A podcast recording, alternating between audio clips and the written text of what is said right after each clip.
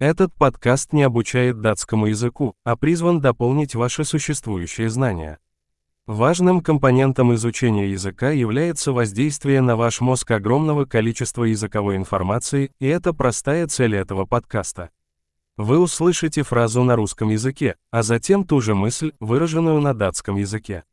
Повторите это вслух как можно лучше. Давай попробуем. Я люблю датский язык. Jeg elsker dansk.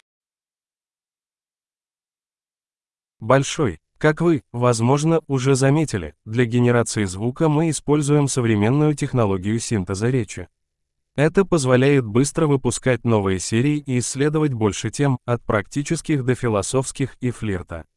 Если вы изучаете другие языки, кроме датского, найдите другие наши подкасты. Название такое же, как у Дани Шлёнин акселератор, но с другим названием языка. Приятного изучения языка!